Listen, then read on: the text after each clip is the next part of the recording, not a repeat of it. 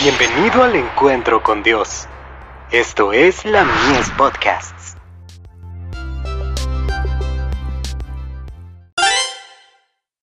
Hijos e hijas de Dios. Paciencia.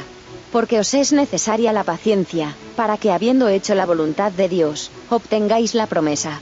Hebreos 10, verso 36. Las vidas de algunos carecen de paz y alegría, porque nunca salen del círculo del yo. Siempre están requiriendo la simpatía de los demás. Si trataran de ver cuán útiles pueden ser, y quisieran pronunciar palabras de amor y de ánimo, sus almas, secas y tristes ahora, se convertirían en un jardín bien regado. Debéis aprender en la escuela de Cristo, preciosas lecciones relativas a la paciencia. No os desaniméis, sino por el contrario, manteneos trabajando con toda humildad.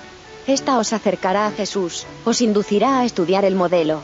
Necesitáis trabajar como Jesús lo hizo. De Youth Instructor.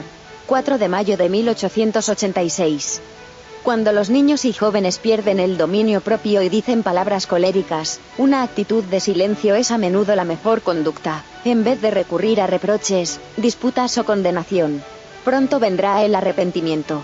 El silencio, que es de oro, será muchas veces más eficaz que todas las palabras que se pudieran decir.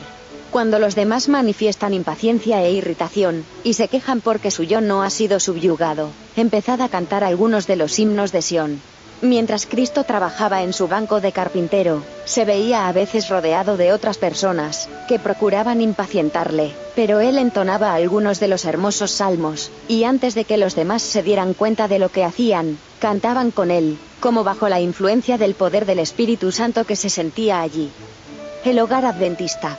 Página 402. 1894.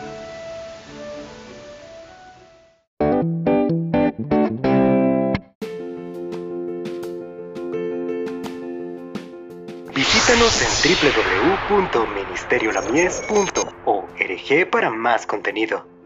Dios te bendiga.